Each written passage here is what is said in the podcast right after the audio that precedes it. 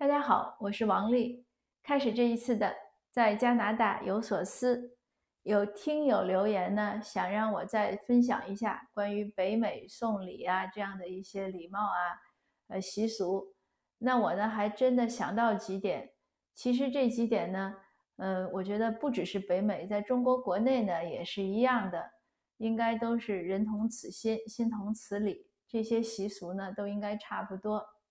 那第一呢，就是到别人府上登门拜访，呃，人对方主人邀请你，无论是去吃饭，或者就是坐坐聊天儿，嗯，或者就是来说，哎，来我这儿喝杯咖啡，就无论怎么样，只要是有预约好的，咱最好呢是应该准备一份礼物带上去，像上次说的，最安全的 红酒、鲜花、巧克力，这是最安全的。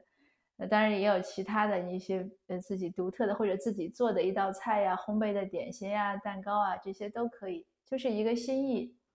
因为我在我移民之前，那在中国国内，我印象中也是很少有人会请我们登门，就是哎你来我家里吃饭或者来聊天，一般呢都是在餐厅，对不对？所以呢，我记得以前看过一篇文章，说最高规格的款待就是请你去家里。呃，那我觉得无论在国内或者在北美，其实都一样。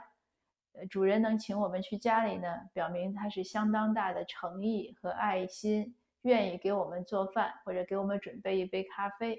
那我们作为客人呢，理所应当的是应该准备一点小小的礼物，来表示我们的感谢和敬意。这是一种互相的尊重，其实不在钱多少，就是在一个心意。因此呢，就是提醒大家。你无论在国内还是在北美，只要去别人家去拜访人家，那呢随随手呢还是要有一点小的这个手信啊，伴手礼，也算给主人一个小惊喜，对不对？嗯，不要说空手来说，哎，我知道应该给你带点，可是我太懒得上街了，咱俩这么熟，算了吧，啊，不要这样，这样就不好了。那第二点呢，就是。就是怎么说呢？就是我们接到礼物啊，或者当然接到礼物，一般人都会说谢谢。就比如说像微信群里接到红包，那我认为呢，应该说谢谢，而不是说领了红包扭头就走，沉默不语，这些都不礼貌。那说接到礼物呢，这也是一个中西方文化的一个比较大的差异。现在我不知道国内怎么样，就是我走之前呢，还是很多人呢。呃，不愿意，就是怎么说呢？你送他礼物，他也喜欢，但是他会客气说：“哎呀，你不要了，不要了，拿走吧。”哎呀，你太客气了，我们不需要的，就是就是那样的一种客气。我我三十岁之前呢，我分不清这样的客气，因为我讲我我自己是很简单直率的。我三十岁之前，二十几岁的时候，给人家送礼物，人家就是中秋节送月饼。也是客户了，不熟悉了。别人说：“哎呀，不要不要，拿走啊！我们家好多月饼。”我就真的拿走了。然后回家，我父亲说：“你怎么拿回来了？”我说：“人家说不要。”所以后来呢，学会了这个。当然，这个这个有一个更好玩的事情，就是我回我跟我先生回他们老家，他们老家呢，嗯，是在那个河北天津交界那一带，他们那个风俗就就是拒绝礼物的风俗就更猛烈了。我第一次见的时候吓我一跳，我以为他们在吵架，因为他们那个方言我也听不太懂。就是看到双方很激烈的，一边要往出推送礼的人，送礼的就一定要把手里的那个点心啊，或者是那个一箱橘子就要留下，就是很激烈的，在我看来是肢体的冲突。我想这是在干嘛？就很很受惊吓。后来观察过呢，就是这是一个他们的习俗。那我也就学会了，比如说我给人家送了，人家说，哎，你拿走拿走，那我就什么什么话都别说，悄悄的放在那儿，这就算了。这个呢，但是呢，在在北美呢，这样的好像又不适合。我也把这个这个习俗呢，刚开始带过来，我去人家做客，给人家带过去，然后趁主人没看到，就把它放到了地上。后来主人见到我也感到很诧异，但是我也不太好意思再把那个礼物从地上再拿起来。但是幸亏呢，都是华人，就是很熟的朋友，就大家可能也比较理解这个，就是这个怎么来的这个习惯。但这个确实和这边很不同。这边在北美，你送礼物过去，对方都会很高兴，就无论他是真的还是假装的，他都会很高兴，然后会赞扬呀，会说呀，也绝对不会说拒绝。就是那个拒绝，应该是在这边来说是不可思议的。但是，所以就是提醒大家，就不要把这个拒绝的和客气的习惯带过来。呃，那同样，另外一个事情相应的就是，当对方夸奖我们之后，这个我们也习惯性的会客气和拒绝，这也是一个中西方文化的非常大的差异。我刚开始也犯这样的错误，别人说：“哎，你这个这个靴子好漂亮。”那我说：“哎呀，那个打折买的。”然后对方因为对方就他是个白人，他就不知道怎么接话了。后来还有一次。是我剪了一个头发很傻，那个在我的文章故事里也有写。然后那有一个妈妈英国来的，她就使劲儿就夸我说我头发好看，说非常 elegant，就是非常优雅。但我当时呢，其实倒没想别的，我就是笑了一下，没有回应她，应该就是一般的说 thank you 啊什么什么，就是还是那个中国式的，呃，怎么说呢，谦虚啊、礼貌啊、委婉，就没有转过弯来，我就笑了一下。那她呢也没说什么。过了一会儿呢。另外一个妈妈过来也夸我说：“哎，你这个头发好看。”结果这个英国妈妈就说，就很激动的说：“我说了，她说她好看，什么就是，她就说了好几句。”那我当时想到，哦，就是因为她夸我了，我没有一个回应，在我看来呢，就是我是心领了，但是在她看来呢，这是没有足够的一个 feedback，没有一个足够的一个往来嘛？那他可能以为他他的夸奖没有被我。就是我没有领悟到啊，或者我不喜欢啊，或者怎么样。所以这两个都是就是这个送礼的客气和受到表扬的客气，这两个是据我来看，因为我自己也有这样的，就是犯过这样的错误，所以在我看来，这是两个比较容易犯的错误。我可能过来有一两年、两三年，因为我也不是很多的和这个戏人接触，也是过了。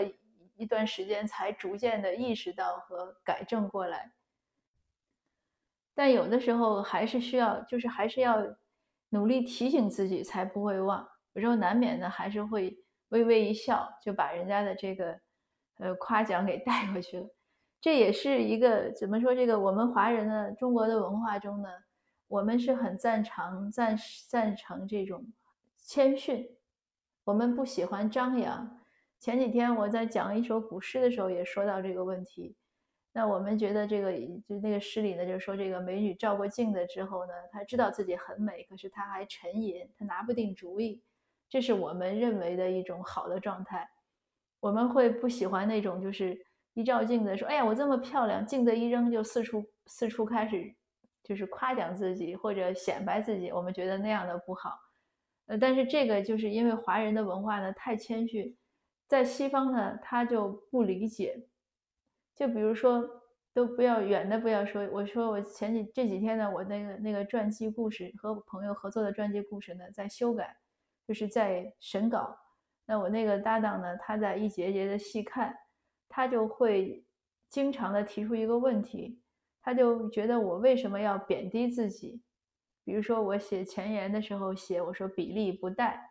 他说：“你挺，你就写的很好啊，为什么要说自己写的不好呢？”因为他其实中文是没有问题。你想，他二十五岁来加拿大，但是因为在这边这么久，三十五年，而而且他一直是在英语环境中工作和生活很多，所以他的思维，我我就跟他讲，我说：“我发现你的思维呢，已经是英文程度很重了。”一方面呢，就是很典型的，就是因为英文讲东西呢，就要很精确的，你说哪个东西就是哪个东西，所以他们很少说 this 呀 that 呀，就是指代一个东西。那在我们中中文的这个故事行文中，我的这种一些的一些泛称啊，一些代词或者一些不是很明确的词，他都要把它标出来。他说这个他就会要把它写的很明确。哎，我说不需要的。那他就觉得不能接受，所以这是个很典型的一个英文思维化的。那另外一个就是这个，他不理解，就是他对我所有里面的这种谦词都不能 理解。他就是说，他就反复讨论。今天我们下午还打电话讨论这个问题，打了三十分钟。他就觉得，他说你你可以不说自己写的好，可是你为什么要说自己写的不好？你明明写的很好。哎，我说我这就是一个习惯性的谦逊，读者读了呢也不会认为我写的不好。那他的下一个问题说，既然读者读了不会认为你写的不好，你为什么还要写这句话呢？那我想了想，我觉得就是一个行文习惯，而且也是我们平时一个和别人呃交流啊应对的一个一个习惯。比如说我们给一些呃。一些学者之间，然后他写写写写电邮啊，写信都会讲什么，呃，就是最简单什么，诸多疏漏啊，请方家指正啊，这些就是你有没有疏漏，其实人家都会指正，但是一定会说或者什么资质浅陋啊，什么就是大概都是这类的话，就是一个习惯性的一个思维习惯。那在这个我这个搭档来看呢，他就怎么都不理解。后来我跟他保证，我说你放心，我写了这句话。读者不会认为我写的不好，他他才表示，他说那好吧，他说那那你要愿意留着就留着吧，但是他就还是觉得没有必要，所以有的时候呢，我也觉得很好玩，就是我们这个中英文的沟通，或者说不同文化之间的、不同语言之间的，就不同国家之间的这些种种的这些沟通呢，更多的障碍还不是语言问题，可能更多的就是我们这样的呃差异。思维差异啊，一些习惯差异啊，这样的一些差异，就我们喜华人，就是别人会表扬表扬我们之后，我们一般习惯性的都会客气，但是西人他不会，他就会说 thanks 或者 thank you。那这个呢，如果我们过来之后呢，说英文的环境下，那也还是要学会这一点，嗯，不要引起不必要的误会。那我大概想到的呢，就是这些，呃，带礼物去别人家。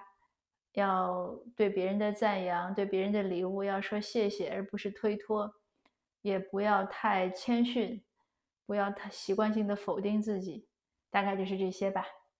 好，啊，谢谢您的收听，我们下次见。如果您有什么问题或者希望我分享什么，还是欢迎您留言。呃，谢谢。